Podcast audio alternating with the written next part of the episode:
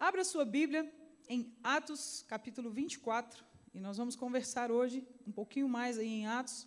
A igreja tem caminhado no livro de Atos já faz algum tempo, e hoje nós estaremos aí em Atos 24. Vamos conversar a respeito daquilo que Deus deseja comunicar ao nosso coração. Na semana passada, o pastor Silvio né, esteve aqui falando a respeito de Atos 23. E algo muito interessante, né, que quando ele terminou a mensagem, ele falou sobre algo muito específico que aconteceu com o apóstolo Paulo. Paulo, desde que ele conheceu Jesus, a gente vai ver aqui dentro dessa mensagem também, mas desde que Paulo conheceu Jesus, ele era fervoroso em anunciar a Jesus, e não apenas a Jesus, mas a Jesus ressurreto. Paulo falava a respeito do Jesus, de fato, em todo o seu contexto, inclusive da ressurreição. E quando nós estávamos aqui na semana passada, o pastor trouxe aqui uma mensagem a respeito né, de Atos 23, falando de Paulo ser perseguido por pregar a ressurreição dos mortos. E é muito interessante que durante todo né, esse processo de Paulo, Paulo não caminha sozinho. Paulo não está anunciando a ressurreição sozinho. A Bíblia fala que ele está sendo ali perseguido e as pessoas é, é, querendo matar Paulo. Esse era o contexto. A Bíblia fala que em Atos 23, só recapitulando, que aqueles homens que faziam parte do sinédrio, homens que eram é, dos saduceus, e a gente vai falar um pouquinho mais sobre os saduceus hoje, é, eles começaram a jejuar, eles pararam de comer, e disseram: Olha, enquanto nós não matarmos esse homem, a gente não sossega. Gente, imagina o que é ser perseguido, e não apenas perseguido, mas perseguido para ser morto. Era isso que estava acontecendo com Paulo. Só que a palavra de Deus ela é sempre completa. E Paulo não estava sozinho nessa tarefa.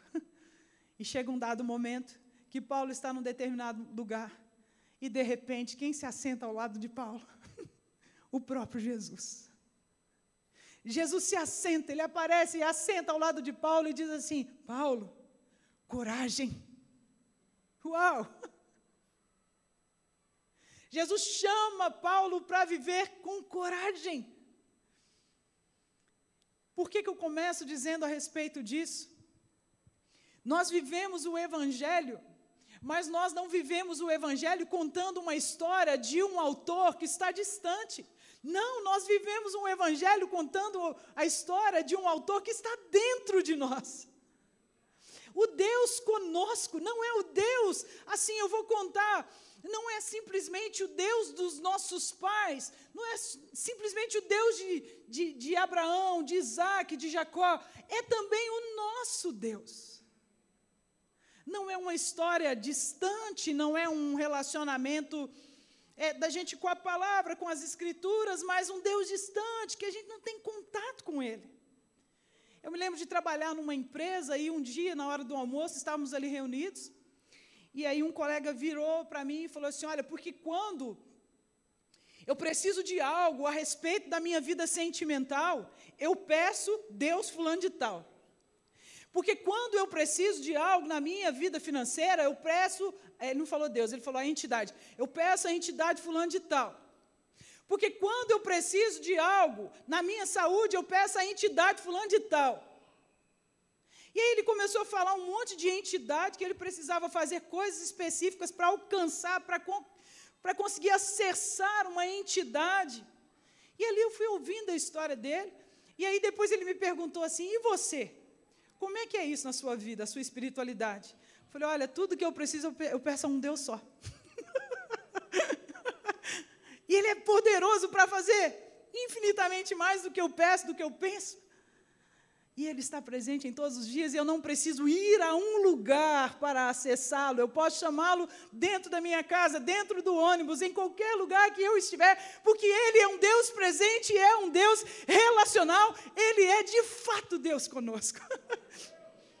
Delícia. Trabalhava, ia no 3050 de manhã, não sei se eu já contei isso daqui da outra vez, mas eu ia no 3050, ônibus 3050 indo para a Unimed de manhã. E às vezes eu abria ali, ficava em pé do lado do motorista, porque o ônibus já não dava espaço para passar. Vocês, alguns entendem aqui do que eu estou dizendo? Aí eu já ficava do lado do motorista, abria o meu fichário, eu estudava à noite no seminário, eu abria o meu fichário ali, e às vezes eu ia, porque era quase uma hora. Abria a Bíblia ali, ó, e começava a ler ali dentro do ônibus, do lado do motorista. Ô, gente, e Deus não entrava dentro do ônibus para falar comigo? Percebe?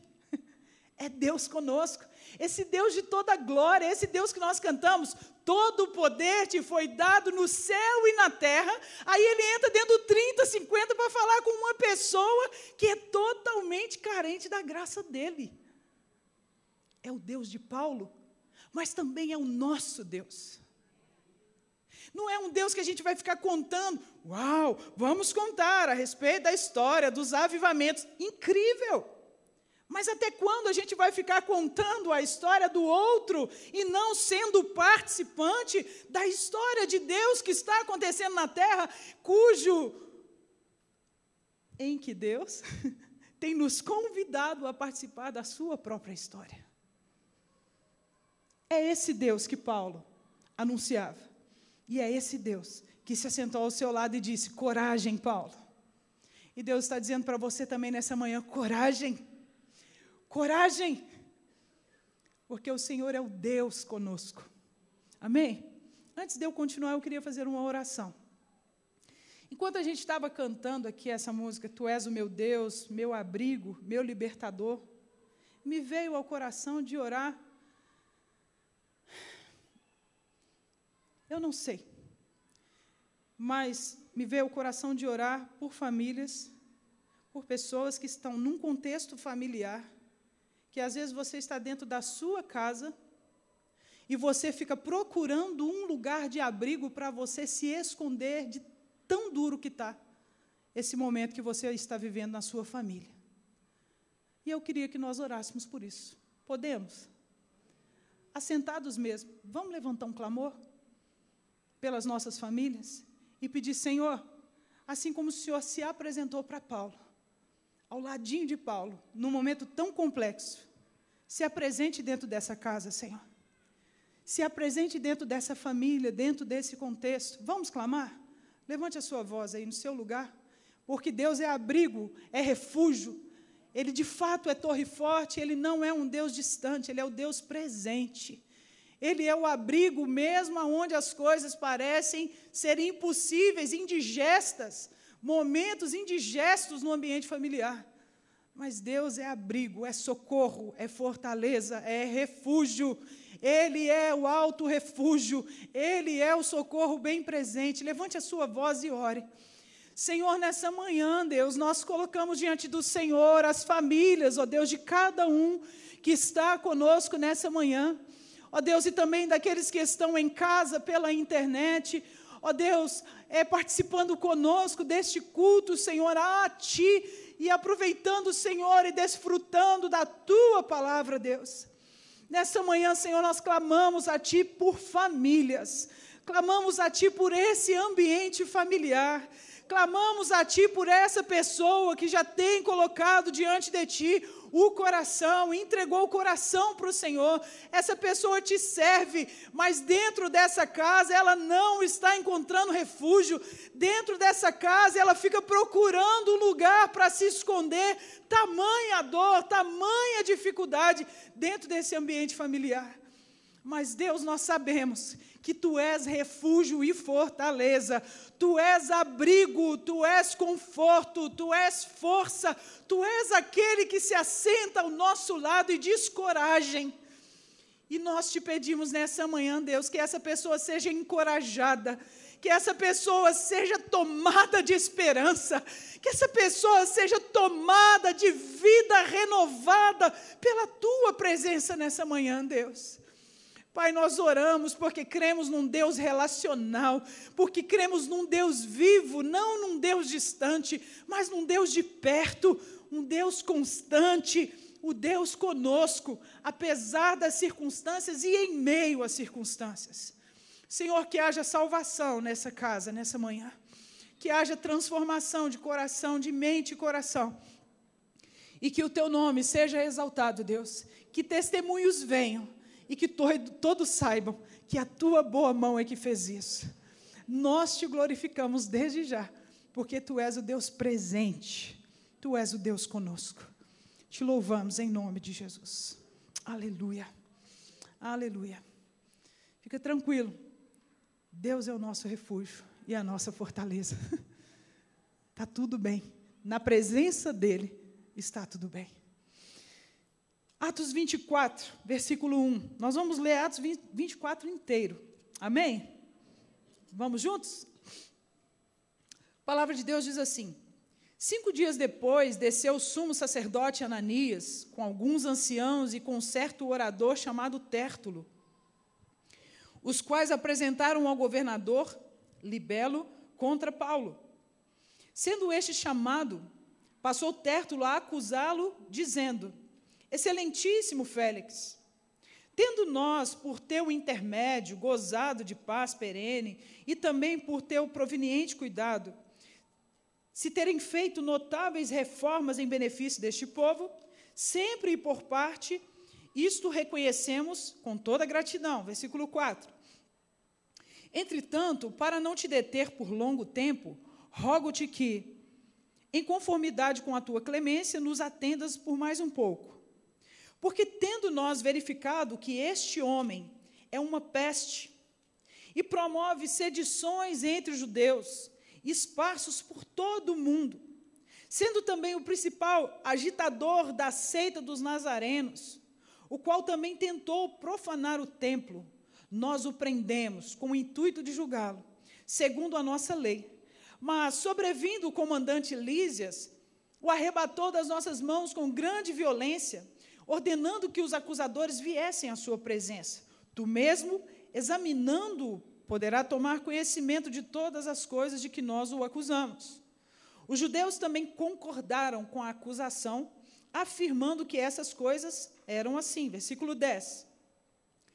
Paulo, tendo-lhe o governador feito um sinal que falasse, respondeu: Sabendo que há muitos anos é juiz nessa nação, sinto-me à vontade em me defender visto poderes verificar que não há mais de 12 que há mais de do, não há mais de 12 dias desde que subi a Jerusalém para adorar. E que não me acharam no templo discutindo com alguém, nem tampouco amotinando o povo, fosse nas sinagogas ou na cidade. Nem te podem provar as acusações que agora fazem contra mim. Porém, confesso-te segundo o caminho, a que chamam a seita, Assim eu sirvo ao Deus de nossos pais, acreditando em todas as coisas que acreditando em todas as coisas que estejam de acordo com a lei e nos escritos dos profetas, tendo esperança em Deus, como também estes têm de que haverá ressurreição, tanto de justos quanto de injustos. Por isso também me esforço, me esforço ter sempre consciência pura diante de Deus e diante dos homens. Depois de anos, vim trazer esmolas à minha nação e também fazer oferendas. E foi nessa prática que alguns judeus da Ásia me encontraram já purificado no templo, sem ajuntamento, sem tumulto, os quais deviam comparecer diante de ti e acusar, se tivesse alguma coisa contra mim. Versículo 20. Ou estes mesmos digam que iniquidade acharam em mim por ocasião do meu comparecimento perante o sinédrio salvo essas palavras que clamei, estando entre eles. Hoje sou julgado por vós acerca da ressurreição dos mortos. Versículo 22. Então Félix, conhecendo mais acuradamente as coisas a respeito ao caminho, adiou a causa, dizendo: Quando descer o comandante Lísias, tomarei inteiro conhecimento do vosso caso. Então, ao centurião, é, mandou ao centurião que, observa, que conservasse a Paulo detido, tratando com indulgência e não impedindo que os seus próprios o servissem. Passado alguns dias, vindo Félix com Drusila, sua mulher, que era judia, mandou chamar a Paulo e passou a ouvi-lo a respeito da fé em Jesus Cristo. Dissertando ele acerca da justiça, do domínio próprio, do juízo vindouro, ficou Félix amedrontado e disse: Por agora pode retirar, retirar-te. E quando eu tiver vagar, chamar-te-ei esperando também, ao mesmo tempo que Paulo lhe desse dinheiro. Pelo que, chamando-o mais frequentemente, conversava com ele. Dois anos mais tarde, Félix teve por sucessor Pórcio Festo, e querendo Félix assegurar o apoio dos judeus, manteve Paulo encarcerado. Senhor, é a tua palavra e nós te glorificamos pela tua palavra. Pedimos que o Senhor continue falando ao nosso coração e que essa palavra seja viva dentro de nós. Ó oh Deus, nós não queremos simplesmente ouvir e não praticar, nós queremos alimentar dessa palavra e deixar que ela faça parte do nosso organismo nessa manhã. Que o teu Espírito Santo nos ajude e nós te glorificamos desde já, em nome de Jesus. Amém. Então, Paulo está aqui então sendo acusado por causa dos saduceus. Quem eram os saduceus? Né? Saduceus eram descendentes é, de Zadok. Os saduceus tinham posições relevantes, tanto posições políticas quanto posições religiosas. Eles faziam parte do Sinédrio. O que era o Sinédrio? Eram 71, né, 71 pessoas entre fariseus e saduceus. Os fariseus cuidavam dos cuidados da lei. Os saduceus estavam mais envolvidos também nas questões políticas e nas questões do templo.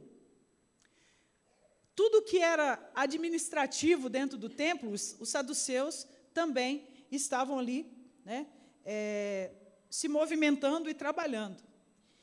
Os saduceus eram é, também sumos sacerdotes. Né? Os sumos sacerdotes, até, a década, até o ano 70, se não me engano, 24 sumos sacerdotes foram dos saduceus. Né? Então, eram pessoas que tinham acesso a coisas muito importantes referentes tanto à questão espiritual da nação, quanto também às questões política, políticas.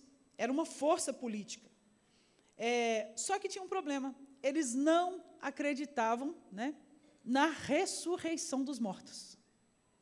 Eles não acreditavam que existiam anjos, demônios, eles não acreditavam em coisas que estavam escritas, mas eles negligenciavam. Eles valorizavam o, o desenvolvimento ético, eles se preocupavam com isso, mas cortavam, diziam acreditar na lei de Moisés, mas desconsideravam algumas coisas que também estavam na lei de Moisés. Eles não tinham misericórdia quando alguém quebrasse alguma questão da lei. Eles não tratavam com misericórdia. Eles eram duros no proceder. Eles eram muito duros no proceder.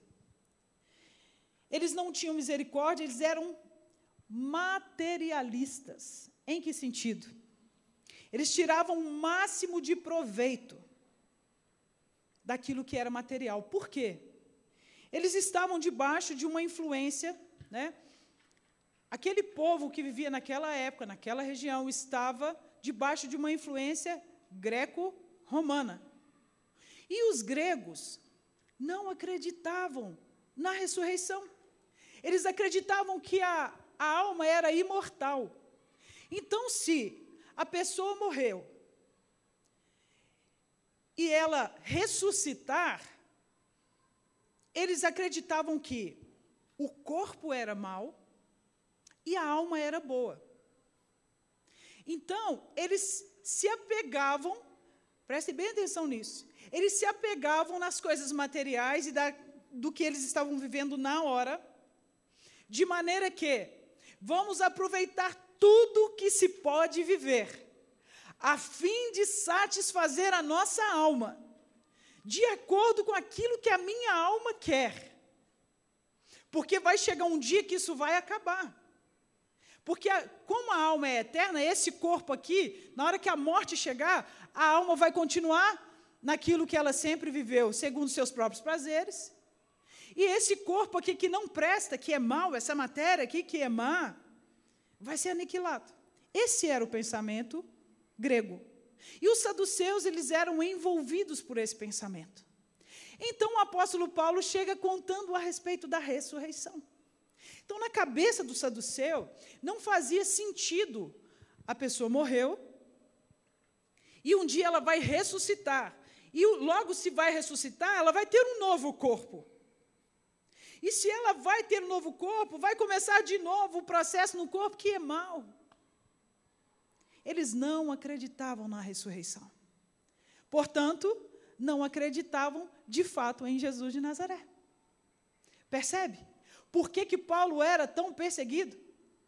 E dentro dessa cultura, principalmente na cultura romana, existiam é, movimentos de orgia, existiam movimentos relacionados a tudo que era contrário à vontade de Deus. Por quê? Já que a carne é má, vamos fazer tudo que a nossa alma pede, uma vez que essa carne vai ser aniquilada. Eles não tinham pre a preocupação de lidar com corpo, alma e espírito. Para eles isso não fazia sentido. Outra coisa que os saduceus faziam, lembra quando Jesus entra no, no templo e ele fala assim: por que vocês, Jesus vira a mesa e fala: por que vocês estão fazendo da casa de meu pai um covil de salteadores? Lembra desse momento? Os saduceus é que eram responsáveis por isso. Eles eram responsáveis por cuidar dos animais que seriam sacrificados no templo. Eles eram responsáveis pelas taxas que se cobravam no templo, eles cobravam taxas abusivas das pessoas para comprar os materiais para oferecer o sacrifício. E Jesus chega ali, percebe aquilo tudo, e Jesus falou: Eu, eu percebo que vocês estão fazendo desse lugar um covil de salteadores. Por isso que eles chamavam a seita o caminho, aceita, é por isso. Porque aqueles que acreditavam em Jesus eram contrários àquilo, tudo que eles mesmos queriam viver. E Paulo vem anunciando exatamente isso. Só mais uma característica: esses saduceus, eles faziam o câmbio. Por exemplo, uma pessoa chegava com uma moeda romana chegava com uma moeda de um outro lugar, e aí eles tinham uma casa de câmbio, vamos dizer assim. Eles faziam a troca da moeda. Por quê? Porque a moeda naquele tempo tinha a imagem do imperador, e eles não aceitavam. E nesse processo de troca, de câmbio, eles também usurpavam do povo. Então, eram estes homens que estavam querendo matar Paulo. E aí, a Bíblia fala que Paulo é levado diante do governador daquele tempo, chamado Félix. E quando ele chega diante de Félix, eles levam junto, né, com Paulo, eles levam também um homem para ser um orador que vai fazer um discurso persuasivo diante do governador. E lá está Paulo, diante daqueles homens, e começa a ser acusado. E algumas acusações, nós lemos no texto e eu quero reforçar. A primeira acusação era. Lembra que são os saduceus dizendo, dizendo isso, ok? Eles estão dizendo assim: olha, no versículo 5: Este homem é uma peste. Porque ele promove motim, ele promove sedição entre o povo judeu espalhado pelo mundo inteiro começam a chamar Paulo de peste, um homem que faz motim. Primeira acusação. Segunda acusação, acusação. Ele é um agitador da seita do, dos nazarenos. Lembra aqui por que seita dos nazarenos? Porque aqueles que acreditavam em Jesus de Nazaré acreditavam na mensagem completa e não apenas em um pedacinho. E Paulo começou, desde que conheceu Jesus, ele começou a pregar Jesus exatamente como é, inclusive ressurreto. E aí ele é acusado por causa disso. Ele é um agitador dos nazarenos. Terceira acusação. Ele é um profanador do templo. Opa, peraí. Quem está dizendo isso são os saduceus. Está falando que Paulo estava profanando o templo, sendo o templo, sendo que os próprios saduceus é que faziam isso. E começam a fazer essas acusações a Paulo, diante ali da autoridade daquele templo. E eles continuam o discurso e eles falam a respeito de um homem, um comandante, que quando Paulo era para ser morto, no capítulo 23, a Bíblia fala que esse comandante, de uma maneira muito específica, de certa forma, protege Paulo, coloca Paulo e sai com Paulo para um lugar seguro. E aí, estes homens aqui, este orador começa a falar a respeito, até mesmo desse comandante, acusando esse comandante e falando assim: ele tirou Paulo de lá com violência. Ou seja, todas as acusações que fizeram contra Paulo, inclusive contra esse comandante, eram acusações falsas. E aí eu queria chegar no ponto sobre as atitudes e a defesa de Paulo. E a Bíblia fala no versículo 10 que Paulo começa a discursar quando lhe, lhe é dado a oportunidade de falar a seu respeito diante daquela situação.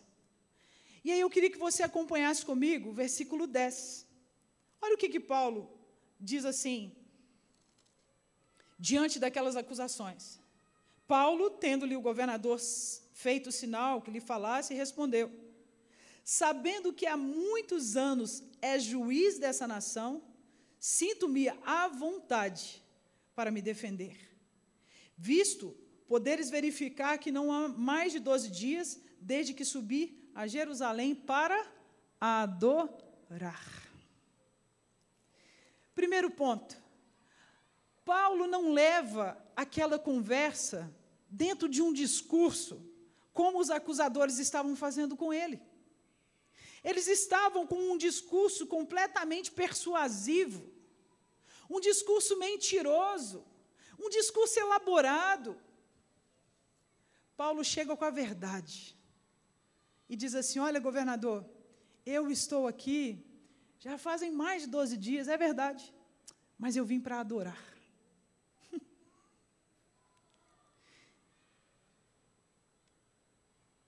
e é tão interessante que ele diz assim para o diante ali daquele governador, e diz assim: Olha, há tantos anos o senhor está aqui nessa nação, então eu tenho liberdade para defender-me diante do senhor. Ô, gente, diante de uma situação como aquela que Paulo estava vivendo, ele tinha autoridade de vida para responder a respeito daquilo que ele estava sendo acusado.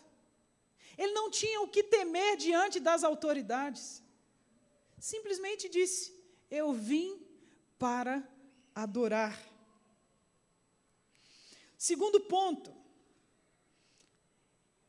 ele confirma a sua fé. Primeiro, ele fala claramente o que veio fazer. Segundo ponto, ele confirma a sua fé, ele não nega a sua fé. E olha que ele estava para ser morto. Ele não nega a sua fé.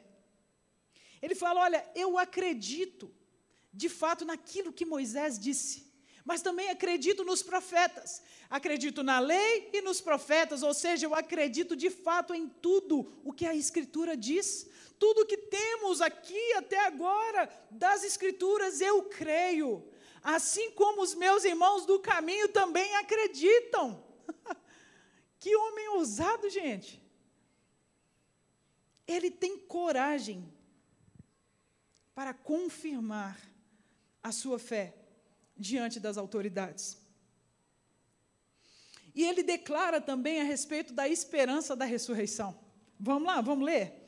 no capítulo 24, Ele diz assim no versículo 15: tendo esperança em Deus, como também estes a têm, de que haverá ressurreição, tanto dos justos como dos injustos. Opa, peraí.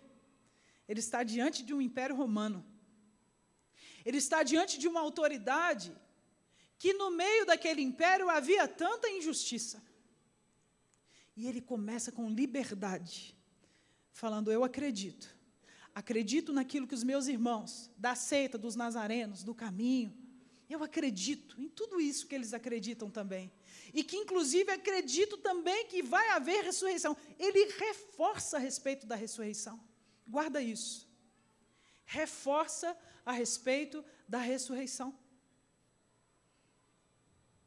E ele fala algo muito interessante também. Ele diz assim: Olha, eu tenho consciência, versículo 16, eu também me esforço por ter sempre uma consciência pura diante de Deus e diante de Deus. É isso que está escrito?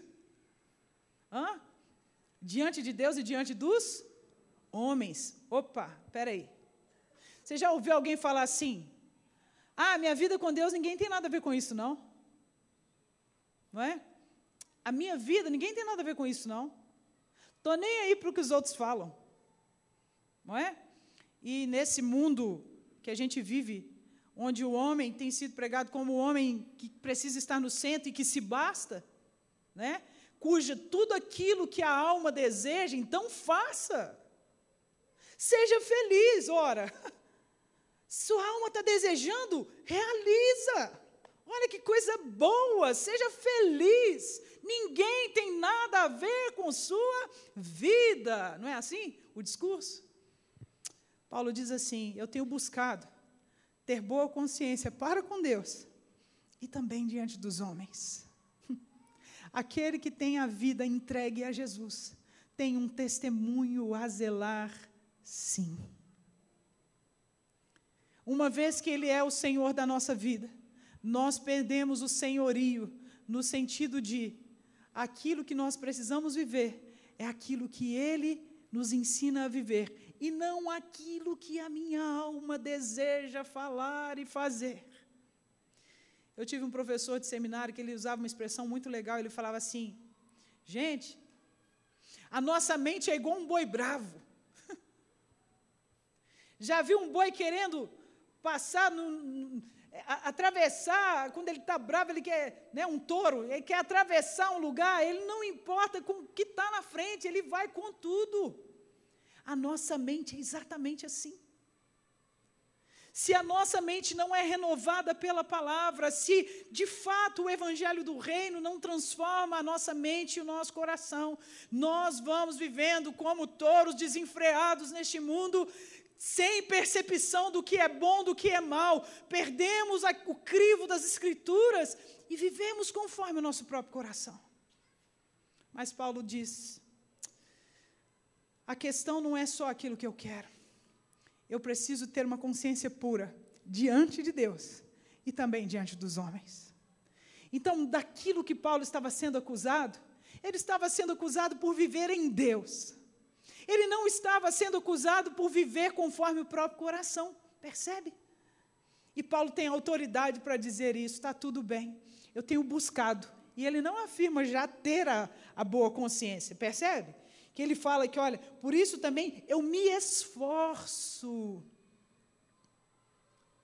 Desconfie de pessoa segura demais dizendo que ela já está pronta. Desconfie.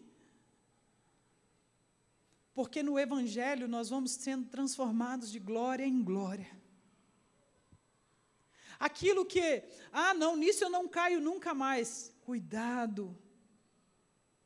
Não tem nada que eu possa dizer, ah, fiz isso lá no passado, agora não cai nisso nunca mais, porque agora eu. A questão não é eu. A questão é a graça que me basta para manter o meu coração diariamente sendo transformado até que um dia Jesus volte.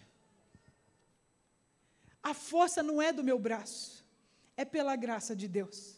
Paulo vivia pela graça de Deus. Por isso que ele tinha autoridade para chegar diante das pessoas e dizer: olha, Lembra quando ele fala, não julgo ter alcançado, mas uma coisa eu faço. Lembra disso? E aqui está Paulo de novo, no mesmo discurso. Eu tenho me esforçado, é constante, para manter a minha consciência limpa. Eu tenho me esforçado. Gente, se tem uma coisa no nosso coração, é enganoso. Enganoso, enganoso não, demasiadamente corrupto. Um dia a gente está bem, está ok, no outro dia você acorda e fala: Não acredito que eu estou pensando nisso. Ou é só eu? Sabe, o nosso coração, a nossa mente, meu Deus, como a gente precisa se lavar na palavra constantemente.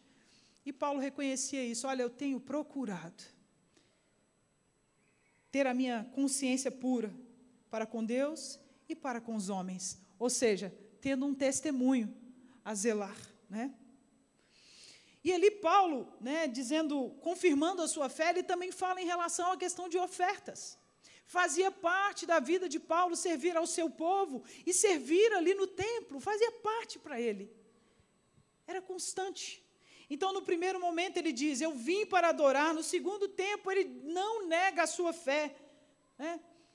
Depois, ele continua, né, no versículo 22, a Bíblia diz assim: Félix, conhecendo mais acuradamente a respeito das coisas do caminho, adiou a causa, dizendo: Quando descer o comandante Lísias, tomarei inteiro conhecimento do vosso caso.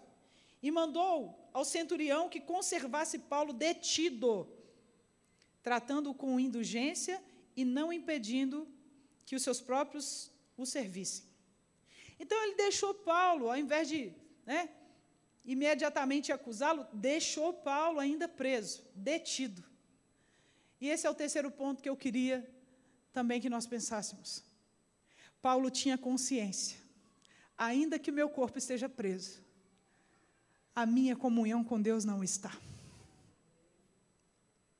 Você não vê Paulo se debatendo aqui nesse momento e dizendo: não é possível. Eu testemunhei Jesus, eu fiz tudo certo. Eu falei a respeito daquilo que eu creio, defendi os meus irmãos, dei a minha oferta, mas ainda vou ficar preso. Não é assim que Paulo se comporta.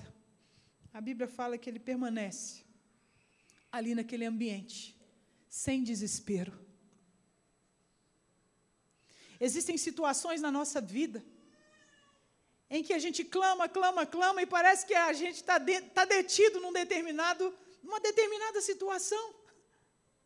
Só que o fato de estar nessa situação não significa que a nossa comunhão com Deus também esteja presa. Nós podemos viver a nossa comunhão com Deus, independente do lugar, independente do estado, independente das circunstâncias. Era isso que os do caminho viviam. Estou detido, mas a minha comunhão com Deus não está. Não está. Está ali Paulo. Deve ter sido fácil? Acredito que não. Não mesmo porque ele estava debaixo de um império. E aqui a Bíblia vem dizendo que ele ficou ali de uma maneira, entre aspas, tranquila. Lá no final do texto a gente vai entender por que, que ele ficou tranquilo. Havia uma jogada política ali, ó. Não é porque eles queriam ser bonzinhos, ah, vamos ser bonzinhos com Paulo. E talvez você está vivendo uma injustiça na sua vida e pensando, mas não é possível que isso está acontecendo comigo. Oh, meu irmão, oh, minha irmã, Vamos ler as Escrituras. Não há nada de novo debaixo do céu. se aconteceu com o nosso Jesus, se aconteceu com aqueles que vieram depois dele, por que não aconteceria conosco? Mas uma coisa é certa: quando permanecemos na graça de Jesus, quando permanecemos nele, ele permanece conosco. Ele é o Deus conosco. Então ele sabia que aquela prisão não impediria a sua comunhão com Deus. Já estou quase no caminho final. Versículo 25 e 26, a Bíblia diz assim: E dissertando ele acerca da justiça, domínio próprio e do juízo vindouro, ficou Félix amedrontado e disse: Por agora pode retirar-te, porque quando eu tiver vagar, mandar-te, é, chamar-te-ei. Ou seja, Paulo teve de novo a oportunidade de falar depois daquele momento. Ficou detido por um tempo, depois Félix chama ele de novo. Então me fala mais a respeito desse Jesus. E a Bíblia fala que ele fala de três coisas: da justiça, domínio próprio e do juízo vindouro. Já vem Paulo de novo com a mensagem da cruz. Percebe que esse homem não se cansa de anunciar a mensagem da cruz? Percebe que aquele que busca viver o Evangelho, ele sempre tem uma palavra na boca quando é perguntado a respeito daquilo que ele crê? E Paulo foi questionado em relação à sua fé. E lá estava Paulo com a palavra prontinha na ponta da língua. E começa a falar a respeito do juízo vindouro, começa a falar de domínio próprio, gente do céu. Que é um assunto mais intenso do que esse. Não sei se esse aí te pega, mas me pega demais. Domínio próprio. E a Bíblia fala que Paulo começa a falar, e o que, que acontece com o governador, com Félix? Fica com medo.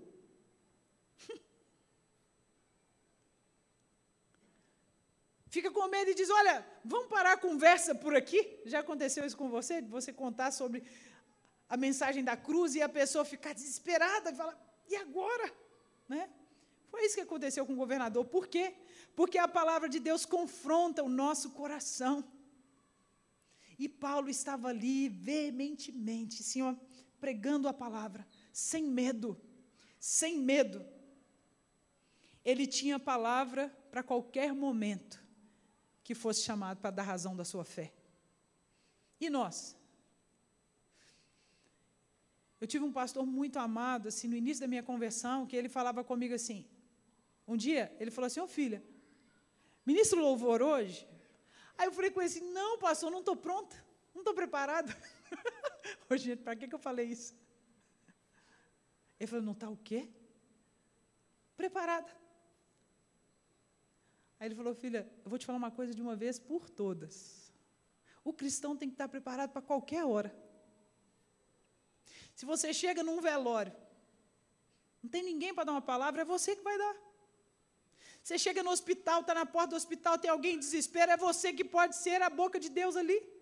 Se você chega diante de uma autoridade que te pergunta a respeito do seu Jesus, você tem que estar pronto para contar. Eu guardei aquilo ali no meu coração, falei, agora ele vai ver. é claro que o frio na barriga é constante. E quantas vezes a gente fala, Senhor, o que, que eu falo aqui? Eu me lembro de uma oportunidade de pregar o Evangelho, anunciar Jesus dentro de uma das maiores boates aqui em Belo Horizonte, onde tinham mais de 150 meninas envolvidas na prostituição. E de repente me chamam e falam: Val, vai com seu violão e canta lá dentro. Conta do amor de Jesus. Eu cheguei na porta e falei: lascou, o que, que eu vou falar lá dentro? Como que eu vou falar? Porque eu sei falar na igreja. Eu sei falar com os meus irmãos, mas como é que fala aqui, onde as pessoas não sabem quem é o meu Jesus? Paulo tinha palavra para qualquer circunstância. E Deus está nos chamando a viver essa palavra e também a ter palavra para qualquer circunstância. Nem toda hora é hora de falar, mas na hora que é hora de falar, precisamos ter no coração uma palavra de vida. Ô fulano, vem cá, o pastor está atrasado, abre o culto. Não, não posso, não estou preparado. Né? Tipo assim, que tre... Não, não, beleza, eu, às vezes eu não tenho domínio, não sei, não sei pegar um microfone, eu não sei falar em público, mas pode ser, tendo uma palavra no coração, pode ser eu mesmo? Então eu vou. Eu não sei falar em público, eu sou tímido, às vezes tenho dificuldade de falar em público, mas uma palavra no coração eu tenho. É aquilo que Deus tem alimentado o meu coração todos os dias. Então eu posso. Vou fazer com o que eu tenho, a palavra no coração. E Paulo tinha essa palavra em todo o tempo. Quinto ponto. Ele não recuou por pregar a verdade por causa do medo do governador ali. O governador ficou com medo e Paulo está tudo bem. Percebeu que estava com medo e continuou falando. Está tudo bem. Sexto ponto. A Bíblia diz que chega, chegando ali no finalzinho do texto, a Bíblia diz assim, no versículo 26, o governador Félix estava esperando também, ao mesmo tempo, que Paulo desse dinheiro, pelo que, chamando-o mais frequentemente, conversava com ele. Ou seja, Paulo estava em Jerusalém para oferecer ofertas no templo. Há anos Paulo estava esperando para estar naquele lugar.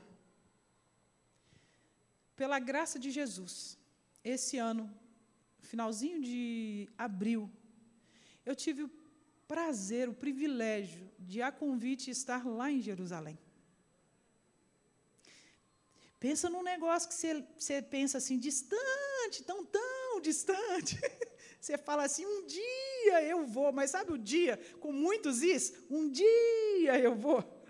De, sabe? E pela graça de Jesus aconteceu uma oportunidade e eu fui, pela graça, com a caravana, né, com a nossa irmã Helena, né, Helena Tanuri, e fui ministrar o louvor na caravana, na Turquia e em Israel. Eu trouxe algumas fotinhas ali para a gente ver. Alguns lugares. Eu só peço, os irmãos, por, Desculpa por não ter fotos somente do lugar, porque as pessoas foram tirando e me mandando, tirando e me mandando. Então eu estou com o violão lá toda hora, nas fotos. Mas eu queria mostrar, lá no final desse caminho, é exatamente essa região onde Paulo estava, ali com o governador. Esse local é, é Cesareia Marítima. Então, é um lugar muito, mas muito bonito.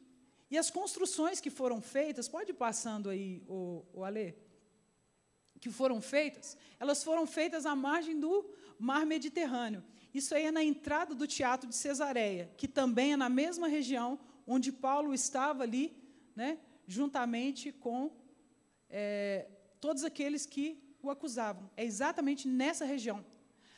Esse lugar onde eu estou assentada é onde acontecia corridas de cavalo, disputas. Né? O pastor Silvio pediu para trazer as fotos, por isso que eu estou expondo as fotos, tá, gente? É, aí também as construções do Império Romano, Romano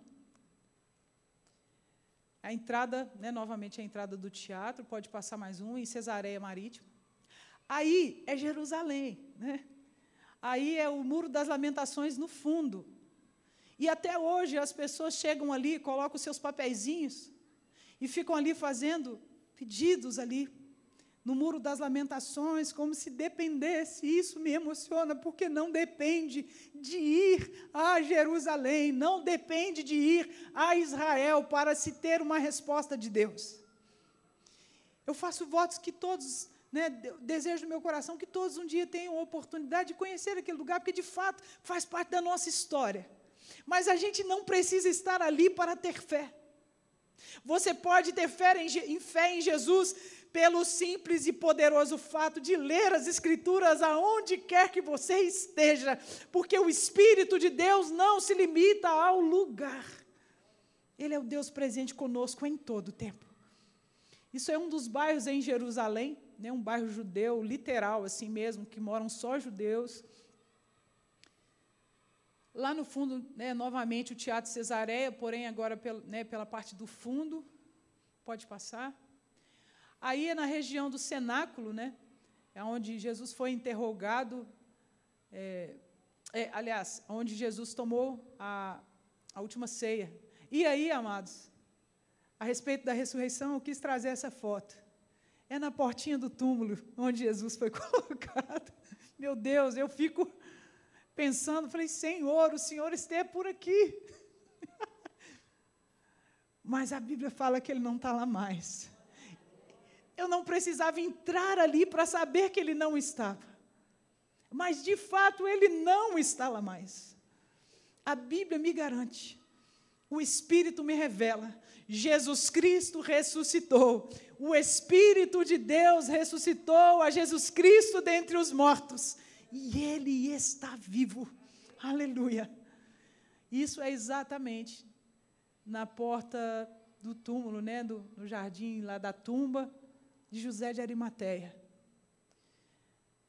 Então, eu queria trazer essas fotos e que o pastor Silvio pediu para trazer e falar a respeito dessa, né, de Cesareia Marítima até Jerusalém.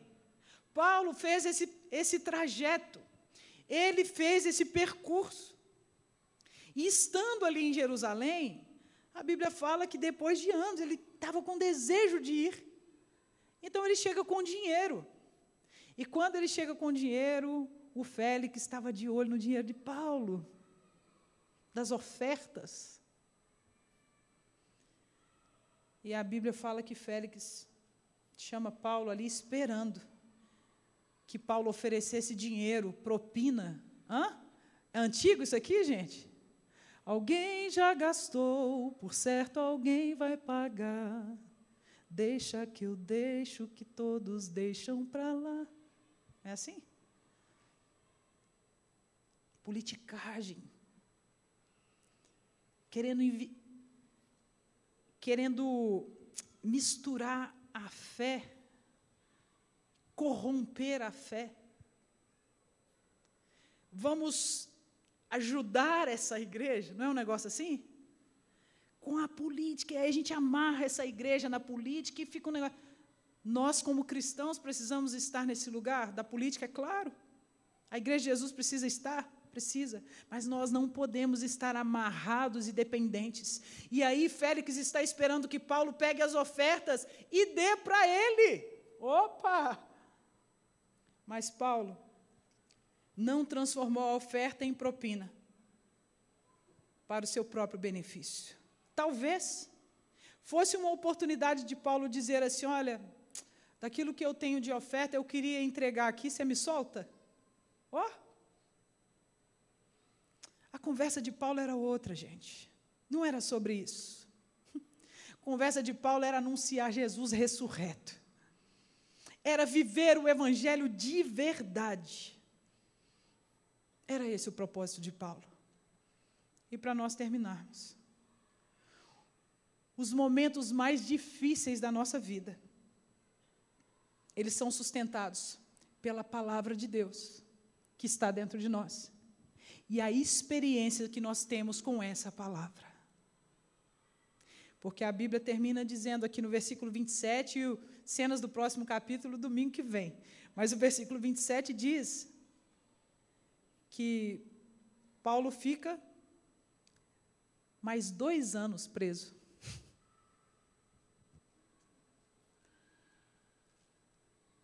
Dois anos. Preso por quê? Por causa da ressurreição. Preso por quê? Porque uma vez que eu falo a respeito da ressurreição, eu falo de mudança de vida. Uma vez que a mensagem da cruz é anunciada, ela cutuca o coração do governador, mas também cutuca quem está tra trazendo a mensagem. Porque se eu creio na ressurreição, eu preciso crer mas também preciso viver uma mudança constante de transformação, de glória em glória, caráter sendo transformado, até que Jesus volte. E foi isso que Paulo continuamente viveu.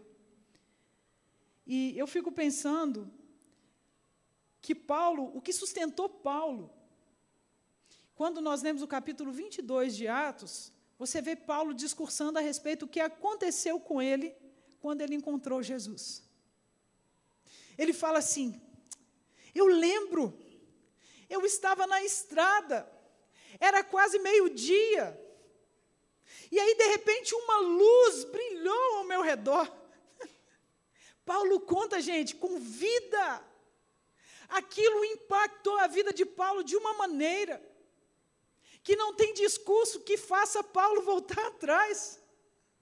Como é que você encontrou o amor de Jesus, meu irmão, minha irmã? Como é que você conta quando você conheceu a Jesus? Porque Paulo começa a contar lá no capítulo 22, ele conta com o coração fervoroso, ele conta com uma expressão fervorosa dizendo: Ele me encontrou no meio do caminho. Eu caí ali, eu fiquei cego. Aí eu comecei a ter experiências com Ele. Eu comecei a caminhar com Jesus. E eu comecei a perceber o quanto sofrer também por Jesus faz parte. Por amor ao Evangelho. Mas Paulo é um cara apaixonado pela palavra. Era. Um homem apaixonado por Jesus. E eu fiquei pensando, a luz brilhou no meio-dia. Gente, meio-dia o sol está trincando. Meio-dia, a gente está no momento claro do dia, e uma luz mais forte que a luz do dia brilha e toca a vida de Paulo. Eu não sei qual foi a sua experiência, mas eu sei que você precisa lembrar essa experiência constantemente, porque quando Paulo passava os sufocos da vida dele, ele levantava a voz e falava: Eu sei quem é este homem, eu sei quem é Jesus, ele é aquele que viveu aqui, ele é aquele que viveu toda a vontade do Pai e foi obediente, foi obediente até a morte e ressuscitou. Uau! E quando ele fala da ressurreição? ele fala da ressurreição no sentido amplo da, da, da expressão, na totalidade. Por quê?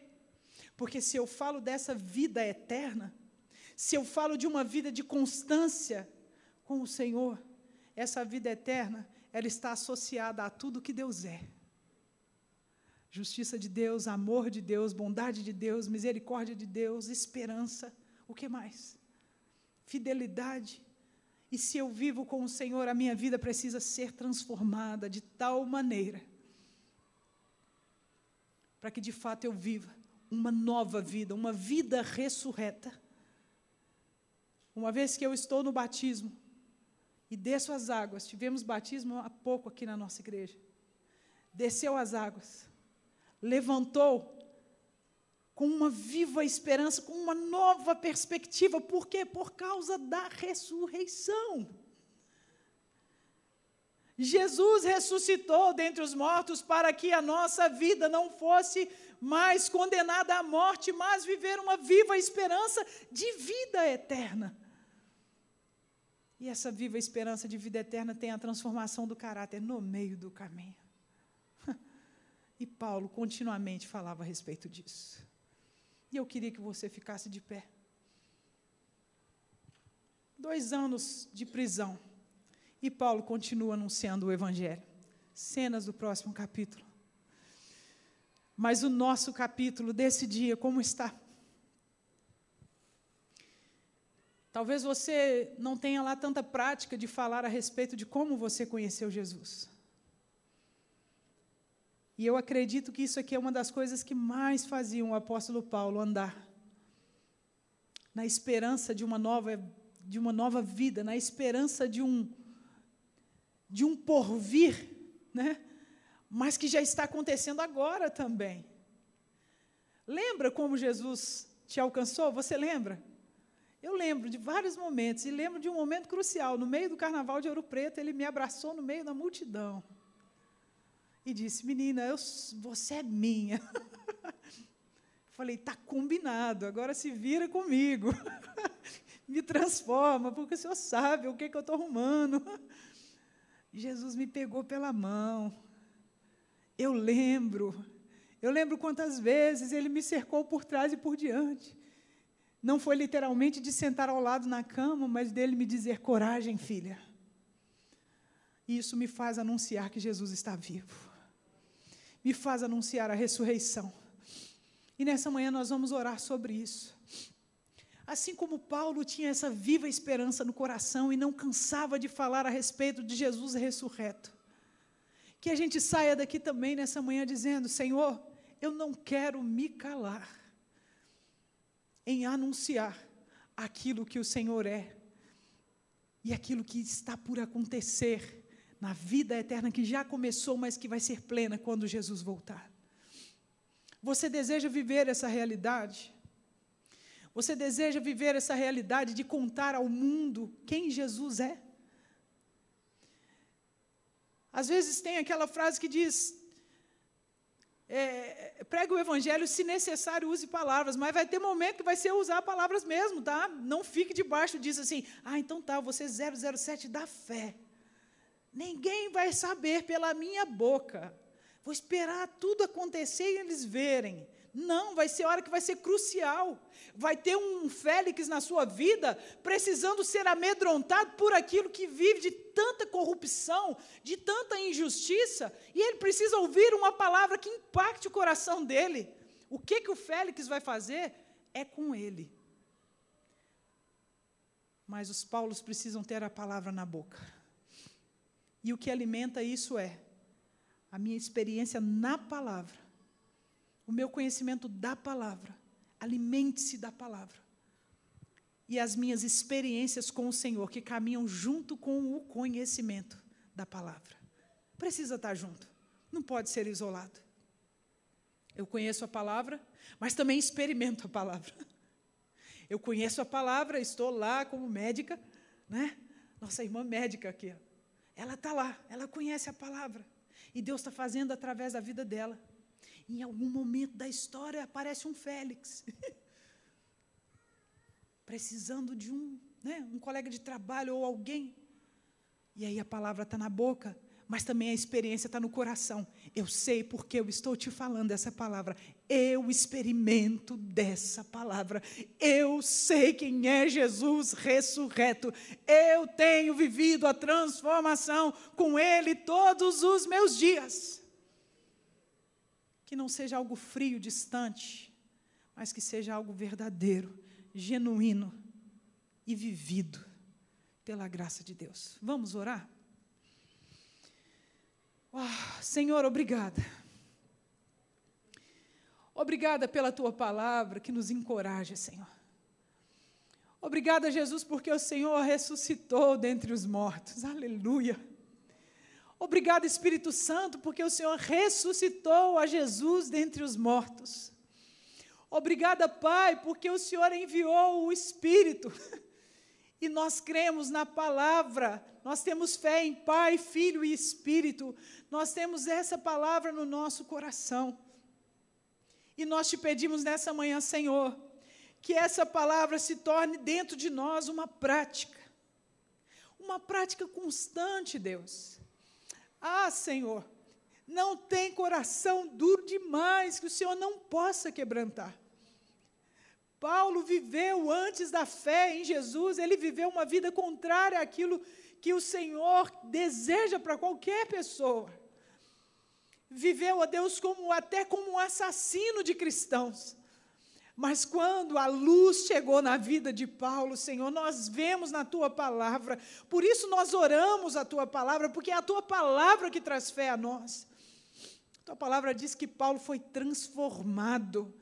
Esse homem foi mexido pelas Escrituras, começou a ter experiências com as Escrituras, começou a ter experiências relacionais com o Senhor o que fez de Paulo um anunciador do Evangelho, mas não apenas quem anuncia, mas também quem busca viver.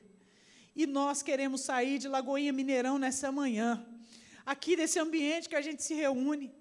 Também aqueles que estão em casa, que se levantem, Deus, com o desejo de anunciar Jesus ressurreto, com o desejo de falar a respeito da ressurreição, porque na mensagem da ressurreição, está a justiça, está o amor, está o domínio próprio, está de fato, Senhor, o juízo vindouro, está tudo incluído, porque a ressurreição se trata a respeito da vida de Jesus e de tudo que ele viveu aqui.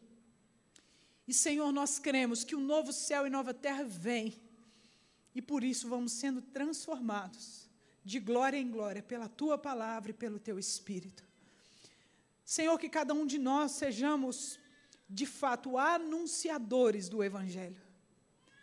Mas anunciando que também está buscando viver, anunciando também com a experiência de vida na palavra.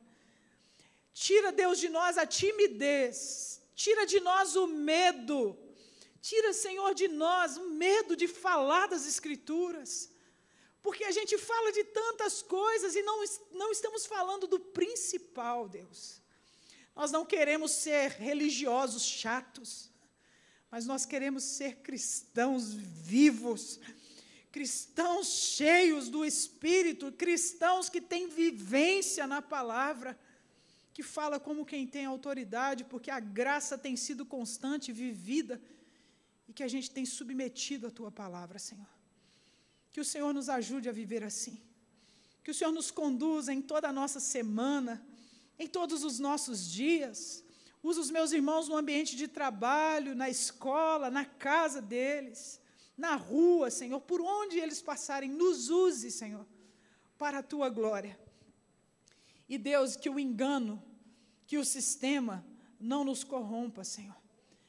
Ou melhor, que a corrupção do nosso coração não vá de encontro à corrupção do sistema, mas que a corrupção do nosso coração, que é demasiadamente corrupto, vá de encontro continuamente à tua graça e sejamos transformados com a mentalidade de Cristo continuamente.